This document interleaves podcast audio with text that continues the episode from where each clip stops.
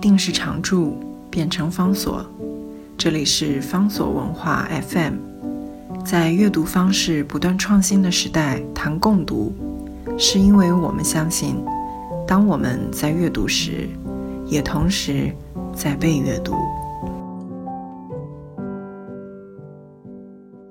今天为大家介绍的是《智慧之钞》，作者呢是高村光太郎。高村光太郎到海外留学三年之后，一九零九年他回到了日本。但是回到日本的时候的高村光太郎，以及跟去的时候非常非常不一样。他想要做的是受到西方浪漫主义感染之后的那样的一个超然、高于世故人情的一个艺术家。但是他的父亲高村光允。不是这样的一个艺术家，所以吊诡的父亲是一个艺术家，不会反对他从事艺术工作，非但没有因此避免他们两个人的代沟差异，因为我们常常看到在艺术的追求上面，是父亲反对儿子去当艺术家，觉得艺术家没饭吃了什么的。高中光影不会这样，但是他们两个人反而是因为在艺术跟艺术家的观念上面产生了冲突。反而使得两个人关系更加紧张，而且呢，因为父亲早已经帮他安排好了到东京美术学校去教书，这个时候他也觉得无法接受，终于导致父子决裂。高中光太郎他就断然的放弃继承家产，也放弃了到东京美术学校去任教，带着那种非常浓厚的一种悲剧性的自觉，把自己当做一个为了追求。绝对的艺术，所以呢，放弃所有一切这样的一个悲剧性，他要寻求更符合理想当中的艺术家的生涯。而原来叫做长沼智慧子的这位女性，就在这样的冲突转折当中，占有了非常关键的地位。长沼智慧子后来的高村智慧子，她出生在一八八六年，一九一四年。他二十八岁的时候，和高村光太郎结了婚。到一九二九年，他四十三岁的时候，开始出现了精神异常的症状。一九三二年，他曾经一度服食大量的安眠药，企图自杀，被救了回来之后，进行了各种不同的治疗。到一九三五年，确诊他有了精神分裂症，所以不得不住进到疗养院里。再过三年之后，他在一九三八年去世了。或许就是因为他有一种特殊的精神构造吧，智慧子从年轻的时候就显现出一种跟一般日常正常的生活的迷离的距离，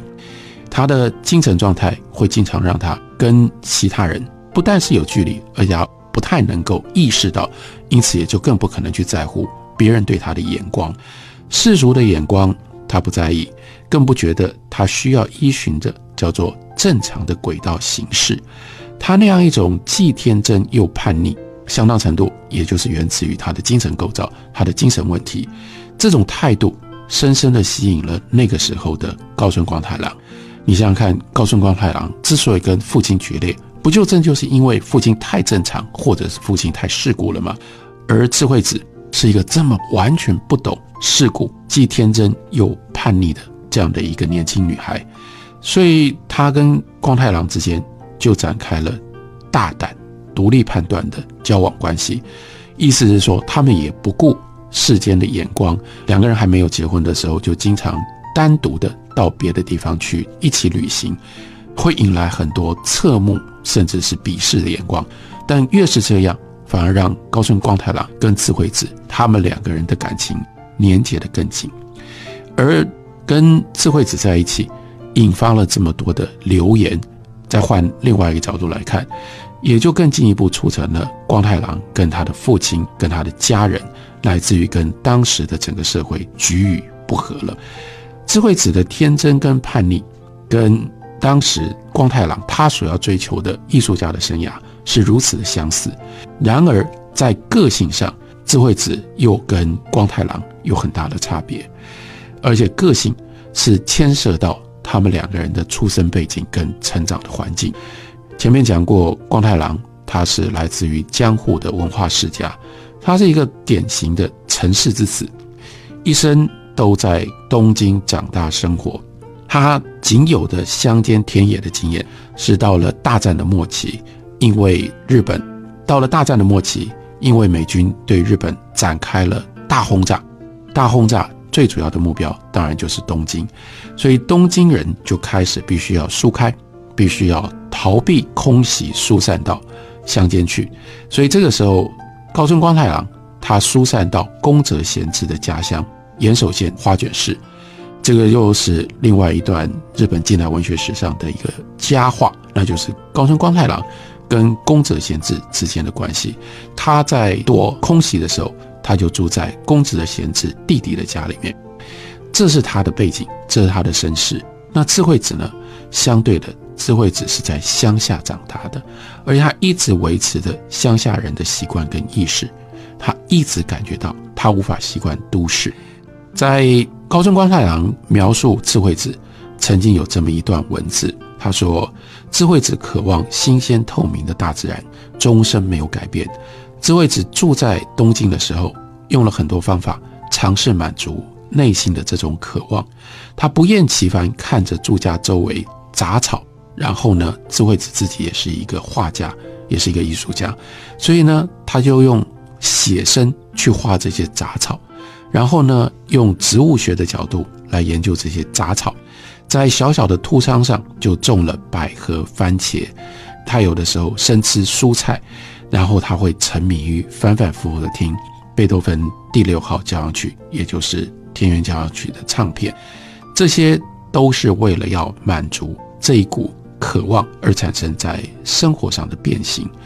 这件事贯穿了他的半生，这是他内心无法表达的一种。痛处，这远远超过高村光太郎的想象。在高村光太郎另外就记录了，在智慧子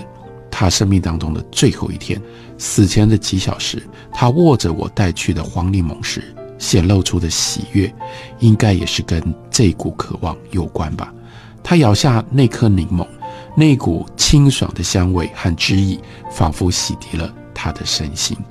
所以智慧子。他是如此无法适应都市生活，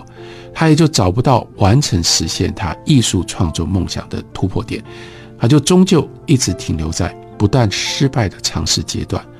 这样的一种挫折，也就恶化了智慧子的精神问题。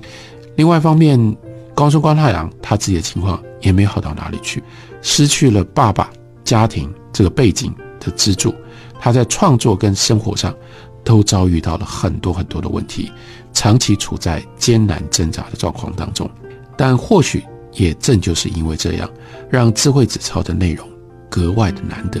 格外的感人。因为书里面记录的并不是一时的冲动激情，而是半生的相伴恩义。而且高中光太郎他并不是在优渥有余裕的生活当中去写下这些诗作的，而是。一边忍受着各种不同的波折动荡，一边却始终维持着和智慧子相知相爱的这种真挚的感受。在高中光太郎他的诗里面有一种特别的风格，这个风格呢带着淡淡的忧郁，因为来自于现实有各种不同的艰难。可是高中光太郎在记录。在面对这些现实的艰难的时候，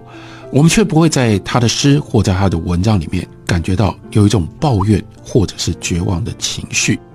从两个人婚前，这是高村光太郎诗集里面诗最早书写写作的时间。那个时候两个人只是在交往，一直记录到智慧子发病，然后呢，再到他自杀，在疗养院当中的过程，一直到去世。你看这有。多少不同的阶段，而且这个阶段横跨了三十年的时间。但是这个诗集很感人的一件事，那就是高中光太郎在诗里面始终保持了对于智慧子非常深浓的爱意。另外，可能更有价值、更令人惊讶的是，他在诗里面一直表现出那种好奇心。爱是一回事，好奇是另外一回事。你可以完全出于自我中心的方式。去爱一个人，而且用这种方式记录你自己心里面的爱。换句话说，你是在记录自己的感受。虽然这个感受是由对方所刺激出来的，但是高中官太郎他的诗所显现出来的另外有一份是好奇，意味着那是真的以对方作为主体，因为尊重对方的主体，所以会一直在诗里面探问着说：你到底是一个什么样的人？为什么你会这样？为什么你跟我有如此不同的差异？例如说高村光太郎诗集里面很有名的一首诗，就是写智慧子心里面所看到的天空，因为智慧子它来自于乡下，乡下的天空跟东京的天空是不一样的。诗里面就描述智慧子一直感叹着在东京看不到天空。高村光太郎告诉他说：“那不是天空吗？”可是智慧子说：“那不是。”那要什么样的天空对于智慧子才叫做天空？诗里面其实就表达了这样的一种好奇。这个好奇正因为他没有办法得到答案，让即使经过了婚姻之后，还愿意对于身边的人如何认知天空。有这样一种好奇探索，让我们高度感感动。明明这是一个身边日系相处的人，却仿佛不断散发出种种新奇的讯息，不但给予跟他一起生活的高村光太郎发现的惊奇，如此维系了高村光太郎对于智慧子的长期注意力。所以那样的关系不是因为习惯了，所以呢，每一天每一天你做什么，你说什么都在那里。也就不在意，也就不注意了。他竟然能够长期一直用他的诗来记录他对于身边的智慧子的注意力。你真实经历过爱情、经历过婚姻的人，谁能够不对这样的注意力动容呢？考验爱情、考验婚姻，最可怕的是什么？爱的对面绝对不是恨，爱的对面是无动于衷，那种冷淡、平庸、无聊、厌烦的感觉。竟然被高村光太郎就这样理所当然的克服跟超越了，这应该也部分都解释了智慧子抄为什么能够在日本畅销长销，因为这不是一本写给带有爱情梦幻憧憬读者的情诗。吴宁是为谁写的？是为那些更多更普遍存在的，不知道还能够如何相信爱情、维护爱情、抗拒爱情消失的人们所写的一本情诗集。